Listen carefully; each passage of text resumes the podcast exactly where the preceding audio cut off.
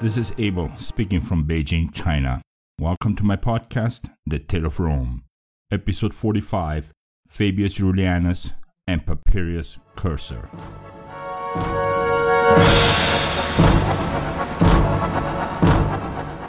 The Ciminian forest was one of those primitive places created in the times before gods and humans, and its purpose was to keep Romans and Etruscans apart.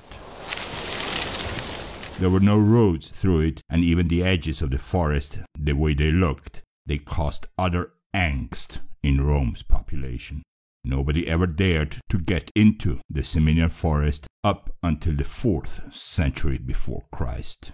What's more, when the Roman Senate explicitly gave orders to consul Fabius Maximus Rullianus to not to enter the confines of the forest, and when he did so, chasing Etruscans, and when he emerged unscathed from the forest, the Romans at first had thoughts about letting him back into the city, for they feared that evil spirits had taken possession of the souls of the consul and all his soldiers.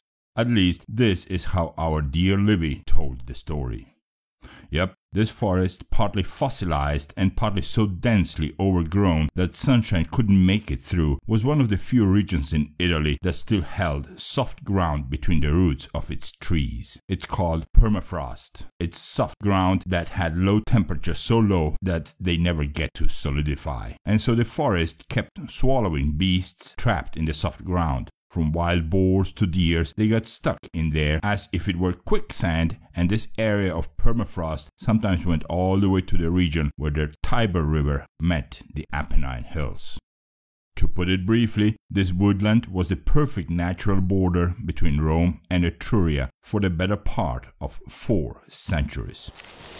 But we're not here to talk about how Fabius Rullianus crossed that forest, even if it was in direct disobedience of the Roman Senate, because after all, this happened in the year 310 BC, and we didn't make it to that year yet which means we still have the Third Samnite War ahead of us. And had it not been that the Samnites got such a bad beating from the Romans at the Battle of Sutrium, Rullianus never had the need to get into that forest in the first place.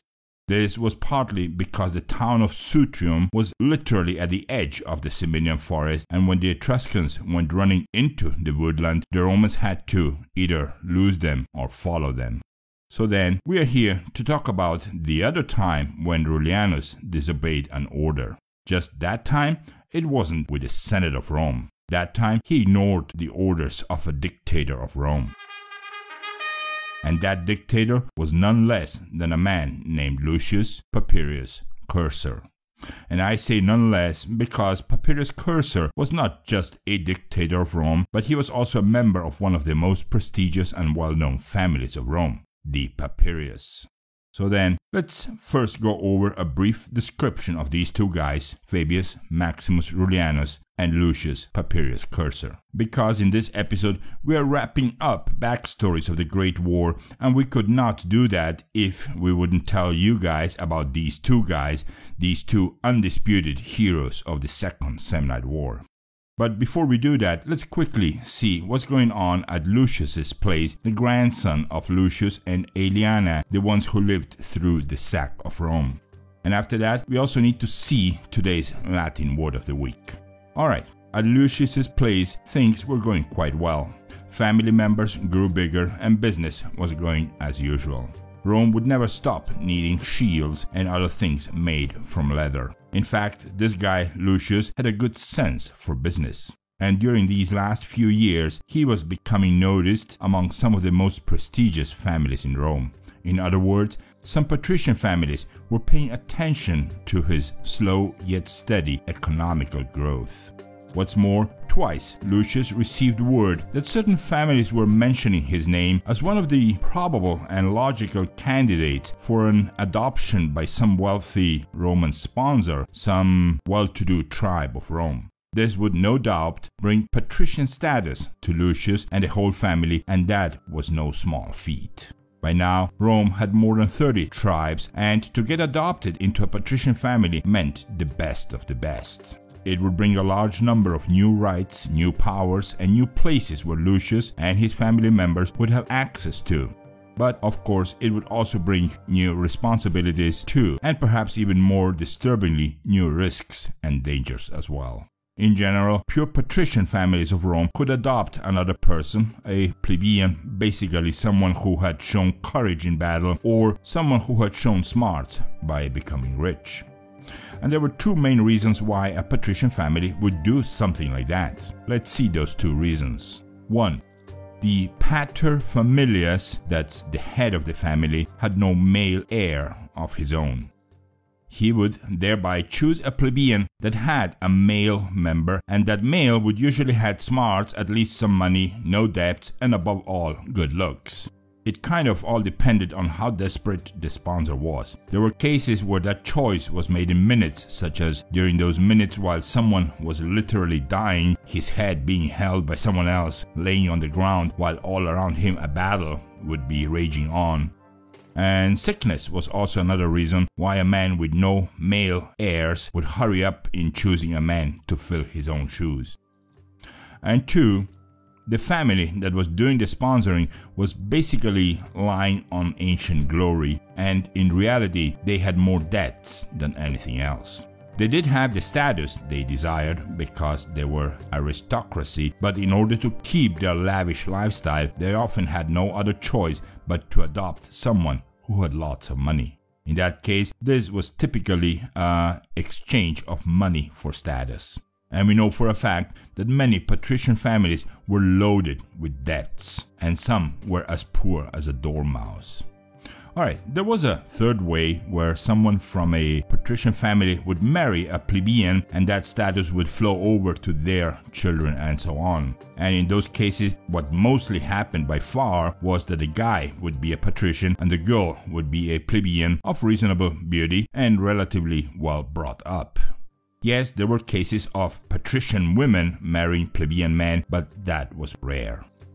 Alright, turns out that one bonny day at Lucius's house, one of the little ones was running along the inner garden of the big domus, all crying, all annoyed, and all looking for her mom.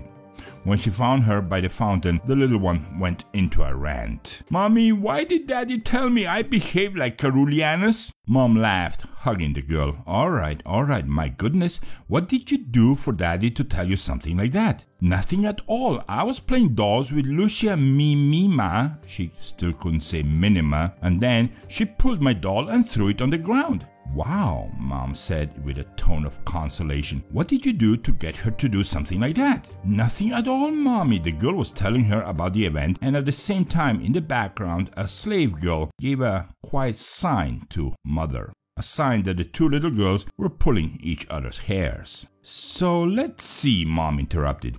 Were you pulling Lucia's hair? The little one started to cry immediately, and in her defense, she said that the other girl pulled her hair first, and that's when father walked in. And of course, father called the whole thing off with just a word or two. And one of those words was Rullianus.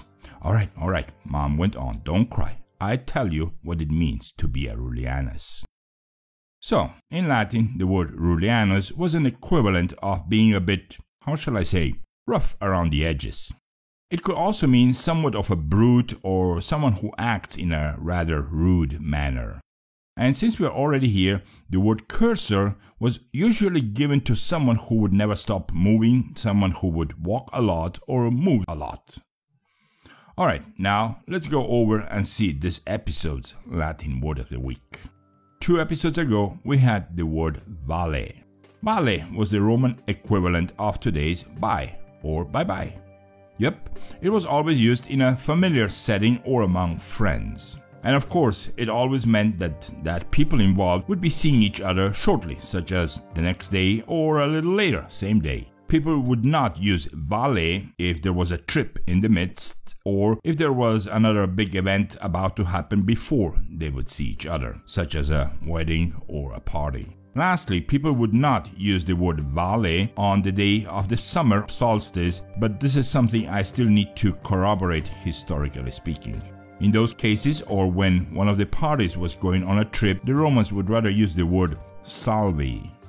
salve, S A L V E, was good for both when you are coming and when you are going. And before I close this topic, I just want to add that if the word vale had a letter T added to the end, such as valet, it went to mean something more formal, something like may the gods bless you. Alright, now let's go over to this week's Latin word of the week. This week's Latin word of the week is satis superque. That's right, a short phrase of two words. I'll read it one more time and then I'll spell it. Satis superque. That's S A T I S space S U P E R Q U E. As a hint, this phrase was kinda often used by Roman senators, especially when one of them was talking for a long time. And we already know that Roman senators loved to talk for a long time, right? Alright then, Satis Superque for everyone this week. And this is the part of the podcast where I would like to invite everyone to visit the website of this podcast. That's thetaleofrome.com. Let me get that web address one more time www.thetaleofrome.com. Alright, let's get back to Rome and back to our two heroes, Fabius Maximus Rullianus and Lucius Papirius Cursor. And before I delve into the official description of these two guys, I just want to let you guys know that what I'm about to say next does not come from the words of Livy or another historian from Livy's time, but instead it comes from a Roman writer who lived right around that time. That's right, the writer whom I'm about to mention actually lived through the generation that followed, and he was one of Rome's very first historians. I'm talking about Quintus Fabius Pictor. This guy Pictor will be our special guest in our next biography episode together with Cassius Dio, and that means we already have our two stars for episode 66 Cassius Dio and Quintus Fabius Pictor. And as a side note, Fabius Pictor was also a senator in Rome, aside from being a writer and a historian. And as a second side note, Fabius Pictor was a member of yet another extremely powerful family in Rome, the Fabii. And yes, Fabius Rullianus was a Fabii too. So now, let's say three things about Rullianus. 1. Quintus Fabius Maximus Rullianus was born around the year 345 BC. He was the son of Marcus Fabius Ambustus, who was a consul in the year 360 BC. He belonged to the gens Fabii of Rome and he was involved in both politics and military. We know that he was elected consul five times and dictator of Rome one time. He is widely considered to be one of the biggest heroes of the Samnite Wars. 2. Since now we know that his father was Marcus Fabius Ambustus, we also know that he was a grandson of that guy, Numerius Fabius Ambustus. In case you forgot, that was one of the three brothers who were sent to the city of Clusium as ambassadors and who ended up killing one of those Gallic chieftains right in front of Brennus, which pretty much brought the whole sacking of Rome. We talked about that in our episodes 25 and 26 in this podcast. And three, well, we also know that this guy, Numerius Fabius Ambustus, was the son of a guy called Marcus Fabius Ambustus, who was twice elected consul and who at that time was the Pontifex Maximum of Rome. Personal comment the world sometimes seems really small. Yep, the first time Rullianus is mentioned in books was when, still being very young, I would say some 20 plus years old, Rullianus was elected to work as an aedile. An aedile had basically one function his job was administrative, basically office work, just without a computer, a phone, and sometimes even without a desk. In his case, Rullianus first had to track and collect money for festivals, usually money that was donated by the rich ones, and he had to make sure that nobody made this money disappear along the way. There were already a huge amount of religious festivals in Rome at that time, and making sure that funds were available for all that, well, that was a pretty important job, alright? Alright, let's admit it, it was a boring job. Boring as hell. And don't take my word for it, Rullianus thought so too. So much so that he came up with a more interesting thing to do all the while he was tracking and counting coins. Rullianus decided to investigate why all of a sudden apparently healthy men were falling ill and dying all over Rome and with no reasonable causes. Yep, that was surely more fun than counting coins for gods. And after like a year of investigations, Rullianus, who was known for his rather simple style of talking and walking, came up with a theory of why this was happening in Rome.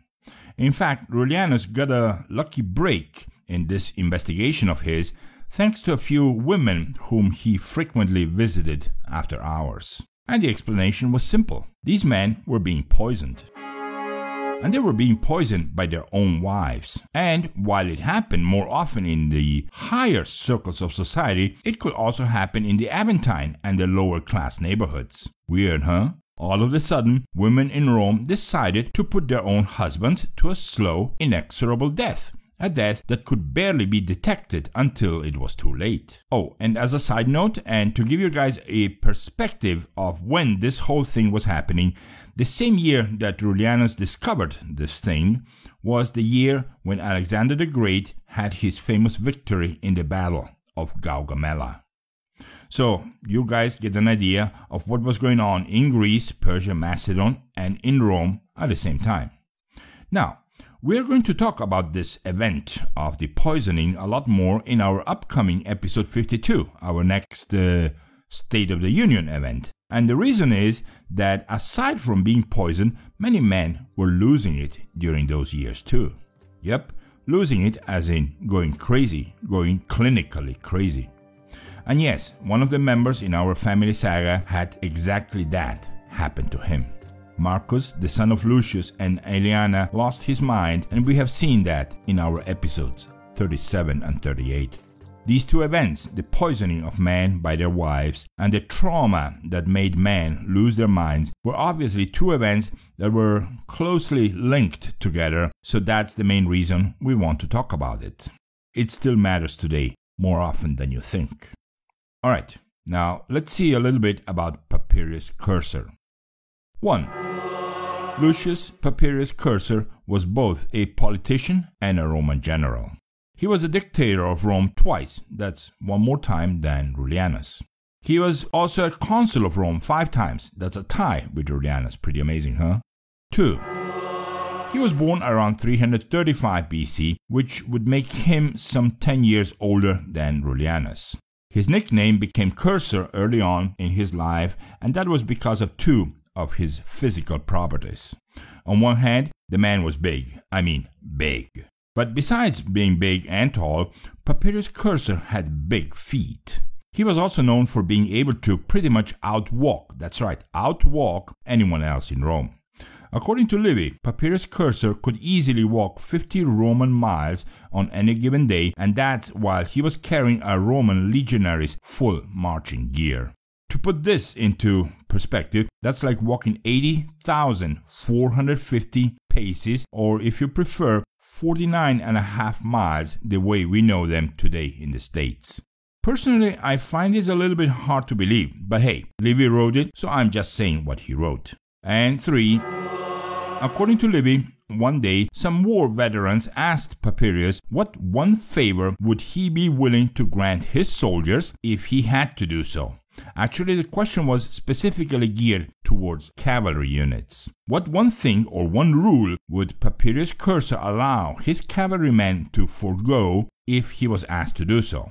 After a while of thinking and pondering, Papirius, who was known for not being lenient towards his soldiers, replied that he would indeed allow his cavalry soldiers to forego the grooming and the brushing of a horse's body and neck after a long day out in the open. Well, telling that to a Roman cavalry soldier is like telling a World War II soldier that if he didn't want to, he didn't really need to keep his guns clean, loaded, and ready for combat. In other words, what Papirius was telling them was something they wouldn't do anyways, even if they were allowed to not to do so. No cavalry soldiers would ever keep their horse unkempt, sweaty, and unbrushed after a day of marching out there in the open. Alright, now, let's go to the story and see what exactly happened between these two guys. A somewhat funny tale in our tale, the Tale of Rome. So, for that, let's go to the year 324 BC.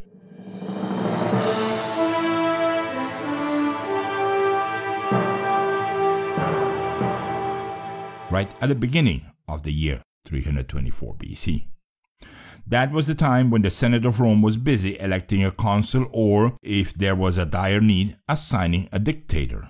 In the end, Papirius Cursor was elected dictator on that year, and his main objective, needless to say, was to get rid of the Samnite menace hopefully once and for all. One day after Papirius received the news that he was elected dictator of Rome, he went to tell Fabius Rullianus about it, and as usually, wherever Papirius went places, he did so by walking. Once he arrived at the house of Rullianus and once he was properly invited inside the house, he formally asked Rullianus if he would agree to be his magister equitum, in other words, his master of horses, his number two. Rullianus accepted the job since the two men were quite familiar with each other's tactics, war strategies, and they were also lifelong acquaintances. Not friends, just acquaintances. Up to this point, they never had anything against each other. Yeah, it's true. Rullianus didn't like very much how serious this guy Papirius could become, sometimes even when there was no need to be that serious. And on the other hand, Papirius didn't really like the way Rullianus treated patricians in general. Even though both were born in well-to-do families, in the eyes of Papirius, Rullianus was a way too rough around the edges, especially when talking to high-class patricians in the Senate. In Papirius's opinion, you could do that if you were a Cincinnatus, but not if you were a member of the Fabii family. But then again, other than that, Lucius Papirius did admire Rullianus's simple approach to life, and Rullianus did admire Papirius's strength. And so, two full days after the election, our two guys marched out of Rome, high on their horses, picked up their troops, gave a slow, symbolic ride around parts of the field of Mars, and then they went to Samnia.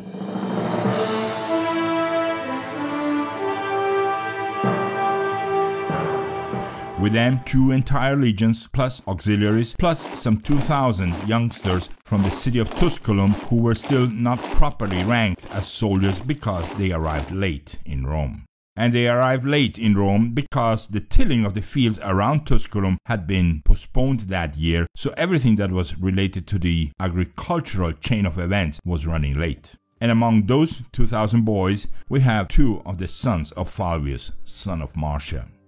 Their names were Hanno, that's H A N N O, and Hasdrubal, and both these names will become ubiquitous once we reach the Punic Wars. Anyways, both Hanno and Hasdrubal learned to hate Rome from early on, and both were quickly identified as having zero interests in the interests of Rome whatsoever. An officer accused them of not caring about Rome a few days into the march. And as soon as word spread about the two boys' lack of patriotism, Papirius gave the order for both of them to be placed in the front rows once the fighting started, and if possible, on whichever side the enemy's cavalry was the strongest. They'll learn to love Rome or they'll die, Papirius said, as if talking to himself. And as a side note, the son of this guy, Hanno, is the same Hanno whom we have seen in our episode 43, The Appian Way, Part 2. Yep, that Hanno, son of this Hanno, was the boy who managed to break that agrimensor's Groma while they were laying out a square for a Roman camp along the Appian Way. And yeah, that was the year 312 BC. Right now, we are in the year 324 BC, which proves that this episode right now is more like a flashback in order to tell you guys about the story of these two heroes and the story of that scary forest. Alright, as they kept getting closer to the Samnites, they reached a locality called Imbrinium. Let me spell that for you in case you want to do some research on your own. That's I M B R I N I U M. Imbrinium. Guess what happens next?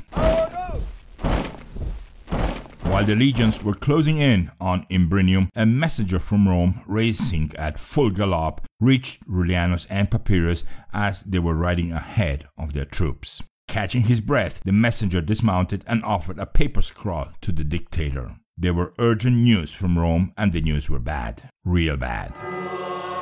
Turns out that when the Roman priests went to consult with the sacred chicken about the newly appointed dictator and his master of horses, something went wrong. Apparently, the gods did not have any problem with Rullianus's post, but there was something not right with Papirius being dictator.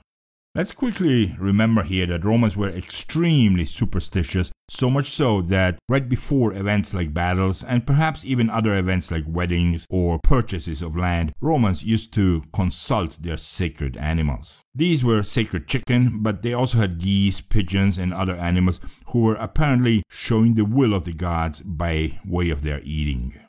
If they ate, and by looking at the way they ate, everything seemed fine. But if for any reason those chicken were not hungry, well, that meant that the gods were not happy about whatever was going on. And so, my friends, good old Papirius had to urgently ride back to Rome and redo those vows in the sacred chamber so that those sacred chicken would get another chance to eat. Papirius thought this would take some three days or something like that, and even though he hated it, he had no choice but to follow that messenger back to Rome and get that formality over with.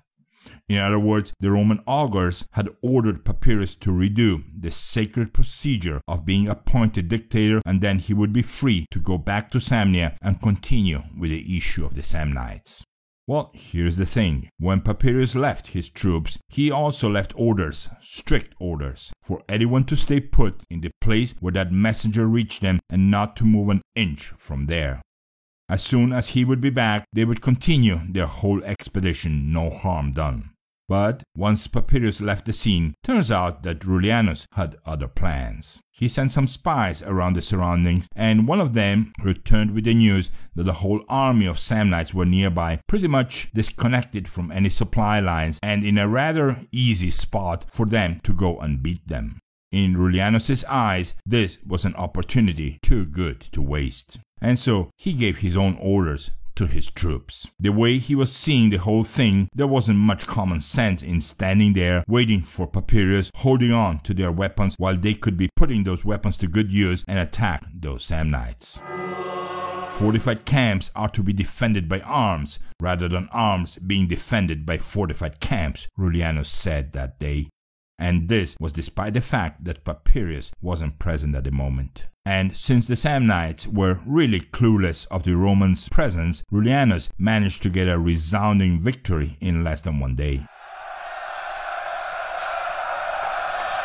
And according to Livy, Rullianus attacked two Samnite camps on that same day, and both ended in amazing victories for Rome and for Rullianus. The news didn't need long to reach Rome, and by the time they did, Papirius was just about to be done with his sacred chicken procedures, and the priests were just about to ratify him as the dictator of Rome. But once he heard those news, Papirius went mad, and I mean really mad. And so, as soon as he was formally done with the priests, Papirius rode out of Rome to exact revenge from Rullianus. Full gallop.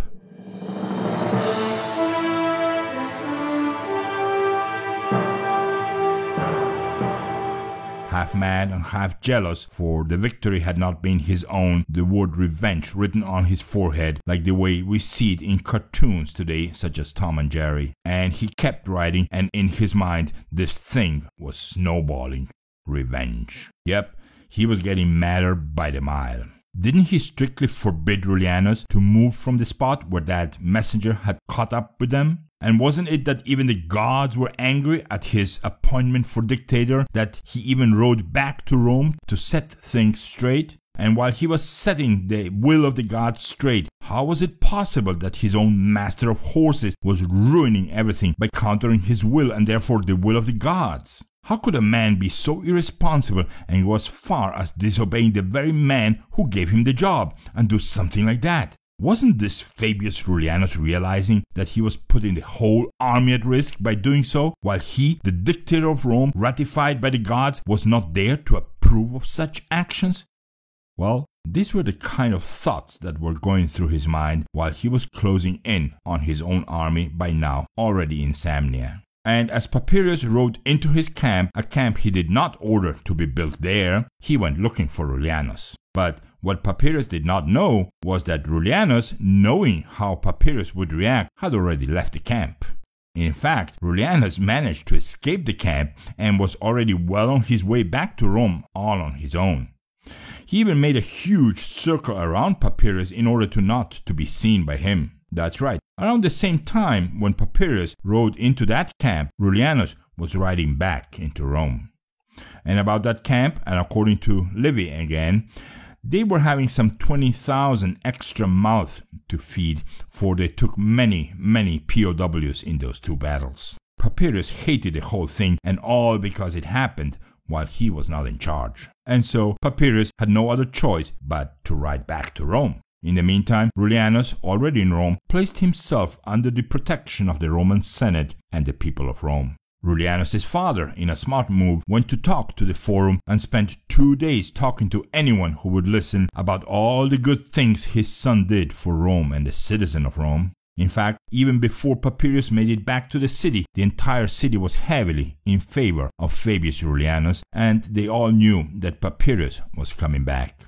And they all knew what Papirius would do once back in the city, especially the Senate. The senators, they were actually in a quite uncomfortable place, or as the popular saying goes, between a rock and a hard place. On one hand, they couldn't counter Papirius for two reasons. One, he was not a consul, he was a dictator. He just had the power, period. And two, denying him something of this magnitude or defending someone who had openly disobeyed him did not look good. Yep, it was a bad precedent for future generations, and the Senate was not willing to publicly weaken the position of a dictator. But on the other hand, they didn't want to have Rullianus punished. After all, he just managed to beat the Samnites, and thanks to his preemptive actions, Rome could focus on other things for this whole year. And being able to focus on other things instead of warfare meant that Rome could make money. Suddenly, this year looked like a surplus year, and all thanks to the quick wit of a man who directly disobeyed his superior and brought back some 20,000 slaves to Rome. A year in which there would be no more military expenses, commerce would flourish, artisans would have new clients, and now Rome would surely have sufficient men for the harvest. And so it is understandable that the Romans and the Roman Senate didn't want Rullianus to be harmed. But what if Papirius demanded the man's head? What if he wanted him thrown off the Tarpeian rock for insubordination? He certainly had the right to do so. Everyone was aware of Papirius's character and people feared the worst. And guess what? In fact, everyone was right. Papirius went to the Roman Senate and in the most formal of requests, he ordered Rullianus to be condemned to death.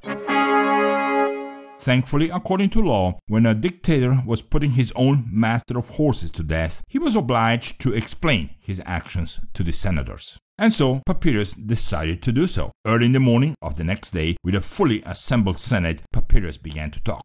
And he went on and on for hours and hours. Senators watched, listened, some of them in disbelief, and played along. And according to customs, after Papirius would be done, it would be the senator's turn to ask him questions. They could not defy him openly or counter his points, but they were allowed to ask questions. And so they did. For another set of hours. And then some more hours. And then sunset arrived, and the session had to be continued on the next day. And very slowly, Papirius was losing all the hot air, and he began to realize that perhaps, just perhaps, he was going a mile too far. He also realized that some of the questions, even though valid, were being asked just so that Papirius' temperamental character would be exposed over and over. Finally, everyone also realized that the senators were beginning to have a good laugh. yep, believe it or not, this was almost like a government shutdown, Roman style. And so on the next day, the father of Fabius Rullianus formally asked for an audience, a private audience, with Papirius Cursor. Now, in Rome, private meant Roman style private, which did not mean just the two of them. Nope. Private basically meant no slaves, no onlookers from the streets, and no personal clients unless they were also involved in government business. Papirius kind of felt forced to accept the request of the old man, and in part because the old Fabius, the father of Rullianus, had also been dictator of Rome, and he was a consul of Rome too. Six times. Huh, can you beat that? And so the audience came to be. And during the audience, Rullianus' father allegedly threw himself at the feet of big old Papirius and famously asked the dictator to cancel the death sentence and give his son his life back. And at the end of the day, Papirius did just that. And there is a famous picture, a painting of that moment, where Rullianus is shown at the feet of Papirius in this decisive moment of that whole debacle. And on top of that, the Senate decided to offer a triumph to Papirius, just to him, for the victory over the Samnites, and that even though he wasn't present at the moment when the Samnites were beaten that year. And in our family saga, one of the two brothers fell in the first of the two encounters. An arrow went right through his chest, pretty much at the very beginning of the fight. This was yet another known fact about being placed in the front row of an army. To be in the very front row was extremely risky. But those willing to go seek the thrill of it and the glory that came after it were always more than welcome to do so. But in our case, nobody felt glory or thrill, and nobody got proud for Hasdrubal, who died anonymously in that battlefield, covered by other dead bodies, so deep so that his own brother could not find him after the fight. That's right, Hanno looked for his brother's body all over the place, but he just didn't make it in time. He returned to Tusculum full of ire and with a bitter taste of irony. Rome won, he lost. Well, we'll see more about that in our next episode. Alright, we still need to let you guys know what happened to our two heroes after that semi comical encounter after the Battle of Imbrinium. About Rullianus, his grandson will become the man we today know as Quintus Fabius Maximus, or the Delayer and he was best known for being pretty much the only Roman general who was able to outsmart Hannibal in our upcoming Second Punic War. That's right, Quintus Fabius Maximus will be the grandson of this man, Fabius Rullianus, and he will be known as the Delayer or in Latin Cunctator and he will be featured in many episodes in our podcast. One good example of that will be episode 96 called Hannibal. And about Papirius, he was the man who, after the shameful defeat at the Caudine Forks, episode 37, not sure if you guys remember that, recovered all the Roman eagles, those Roman legion standards, in the city of Lucera. That's right, this guy, Papirius, was the one who found them in Lucera, and Papirius also managed to rescue all those hostages that were being held by Gaius Pontius after the Caudine Forks. His son, also named Papirius, will also become a distinguished general and he will in the future install the very first sundial in Rome. That sundial would be placed near the Quirinal and would be the biggest sundial until some centuries later Emperor Augustus would bring another sundial and put it smack in the middle of the well known Field of Mars. So, as you guys can see, life goes on. In time, these two guys, Rullianus and Papirius, would come to respect each other again, talk to each other again, and both became part of the next phase of our tale, the tale of Rome. And we will be seeing this phase in our next episode, episode 46, the Third Samnite War. Thank you for listening, and until our next episode.